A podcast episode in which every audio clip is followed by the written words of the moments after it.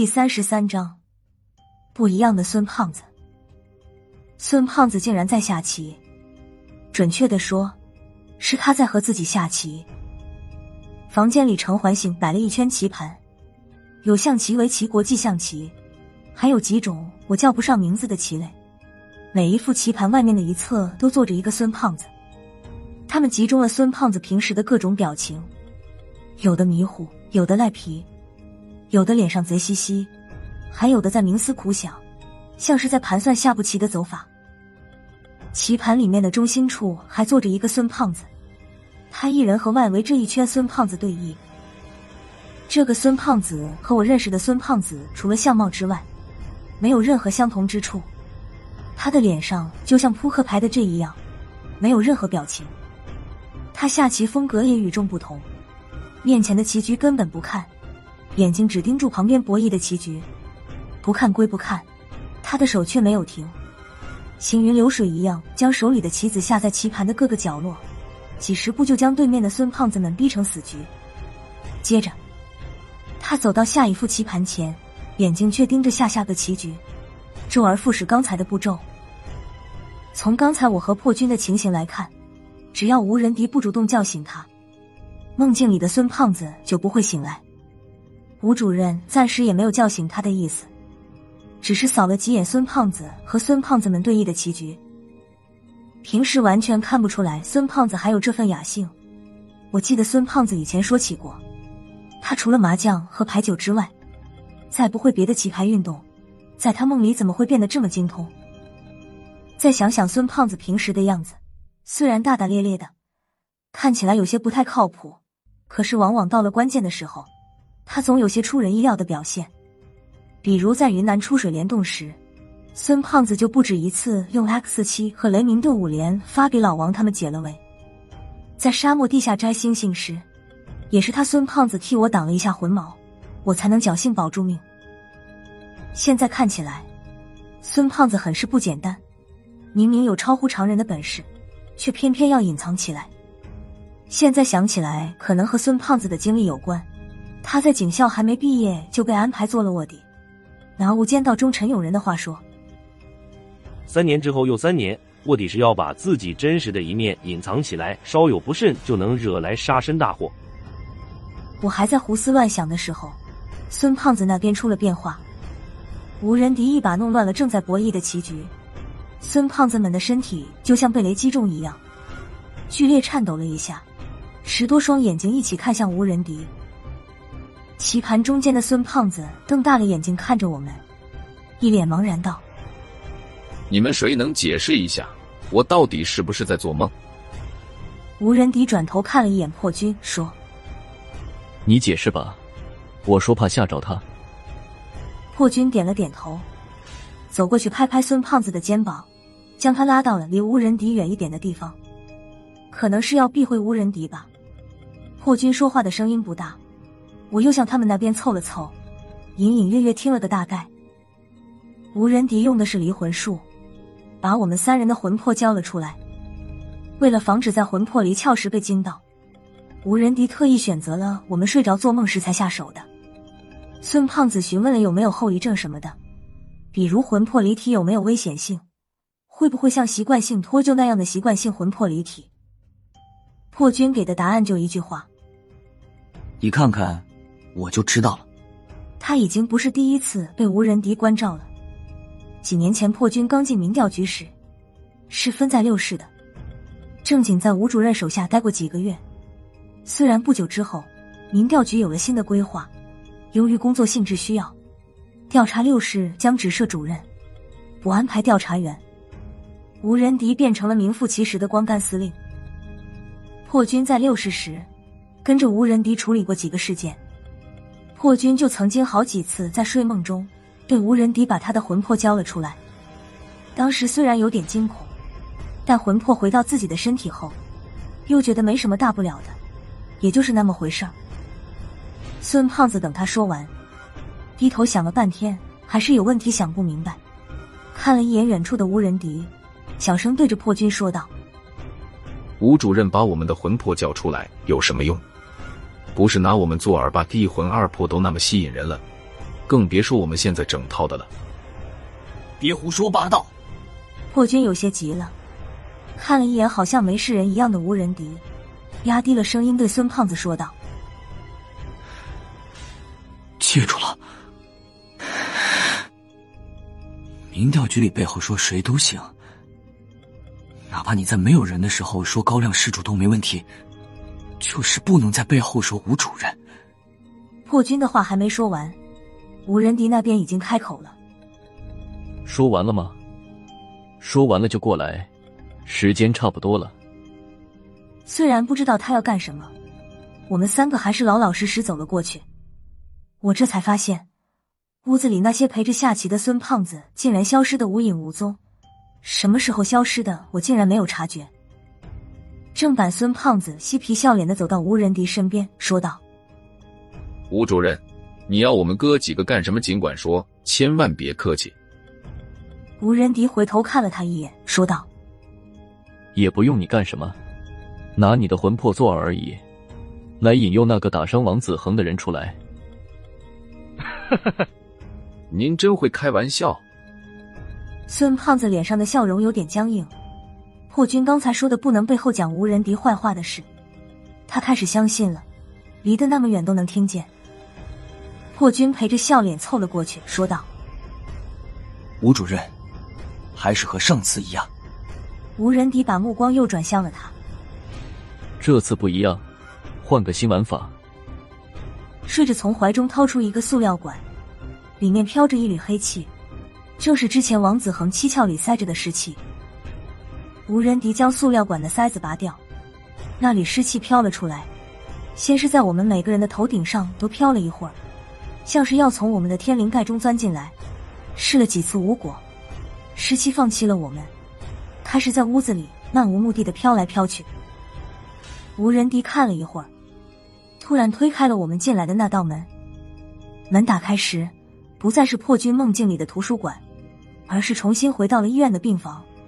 这不是我睡觉的那间，而是王子恒躺着的重症监护室。见到还躺在病床上昏迷不醒的王子恒。那团湿气更加活跃了起来，一阵风一样，直接飘到了他的面前，笼罩住了王副主任的面门。黑色的湿气顺着王子恒的七窍飘了进去，不过很快又顺着原路重新冒了出来，好像是被什么东西顶了出来。湿气似乎有了灵性，连续试了几次都无功而返。这里黑色的湿气最后放弃了王子恒的身体，游荡了一圈后。停在了病房的中心。之后，这团黑气开始有节奏的收缩膨胀，就像一个在不停吹气放气的气球。过了一袋烟的功夫，黑气收缩膨胀的频率越来越快。最后一次收缩之后，在膨胀时竟然分裂成了三股黑气，慢慢向三个方向飘去。看着嘴角露出一丝冷笑的吴仁迪，我开始明白吴主任为什么要找我们三个了。他是算好了会有这样的结果。我们分组追。吴仁迪指着我和孙胖子说道：“你们俩一组，剩下的自然是他和破军各自一组。”说着，不知从哪儿鼓捣出两根细小的红绳，递给我和破军，说：“有危险就扯断这根绳子，我马上能到。”我接过绳子，粗看了一眼，要说这是绳子，还不如说是红线。它比一般的棉线粗点，看着就不结实，稍微用力就能拽断。上面还缠着一根白丝，搭成是吴仁迪的头发，将红绳编成了麻花形。吴仁迪说完话，不再理会我们。我眼睁睁看着他跟着一缕黑气穿墙而过，这景象就像我小时候看的一部动画片，好像是叫《崂山道士》什么的。你们俩多加小心。破军说完这话。也学着无人敌的样子，跟着一缕黑气从墙里穿了出去。眼见最后一缕黑气就要飘出墙外，我和孙胖子互看了一眼，同时后退一步，硬着头皮向墙壁冲过去。没有遇到任何阻力，我和孙胖子穿墙而出，到了走廊外面。孙胖子有点兴奋过头，还要再试试穿回到病房里，被我一把揪住他的衣服领子，说道。别玩了，黑气飘远了。现在刚过了午夜十二点，医院里空荡荡的，有点瘆人。不远处，一个六七十岁的老头子正提着裤子从厕所里走出来。看见我和孙胖子的出场方式，老头子愣了一下，伸手揉了揉眼睛，确定没有眼花。这个老头子哆嗦起来，慢慢转向病房的方向，随即一个箭步跑了出去，大喊道：“鬼呀！你骂谁是鬼？”孙胖子不干了，转身向我说道。辣子，老家伙骂你！这胖子天生就是惹祸的根苗，现在这种情况都不忘扯淡。走吧！我拽了一把孙胖子。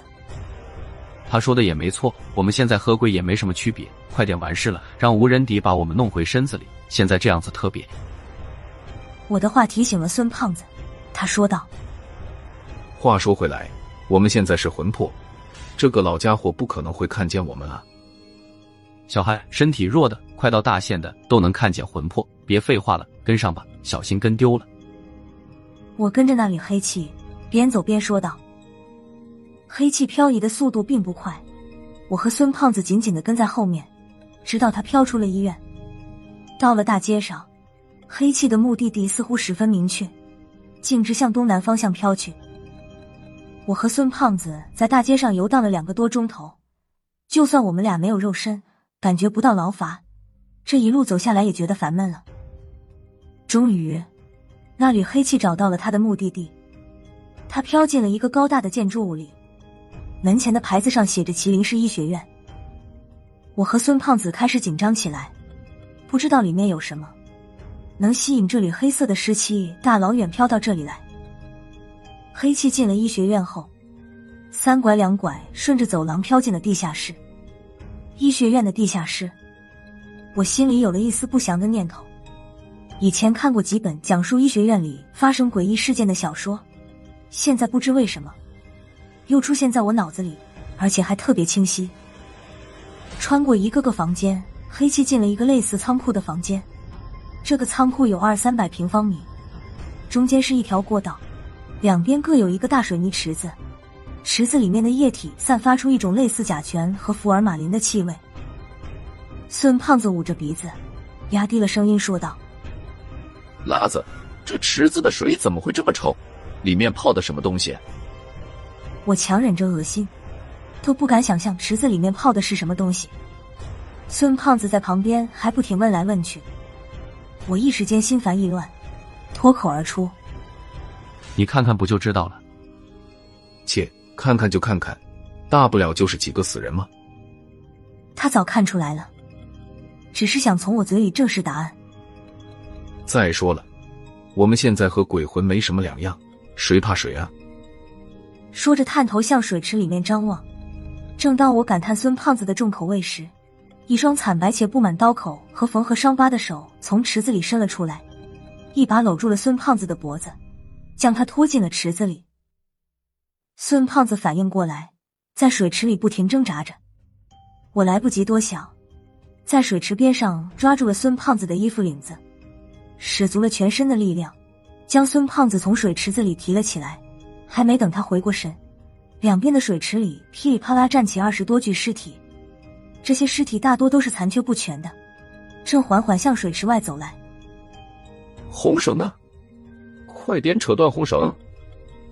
孙胖子惊魂稍定，向我喊道：“红绳，我记得刚才还在我的手里，现在怎么没了？”我这才看见，一根红色的细绳正飘在水池里的福尔马林溶液中。看来是刚才我救孙胖子的时候，失手将红绳掉进了水池里面。现在唯一的护身符没了，剩下的就只有一条路了，跑。还没等我有所动作。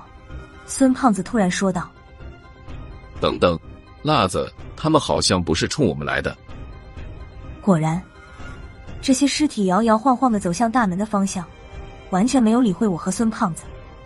没事了，那刚才突然袭击孙胖子是怎么回事？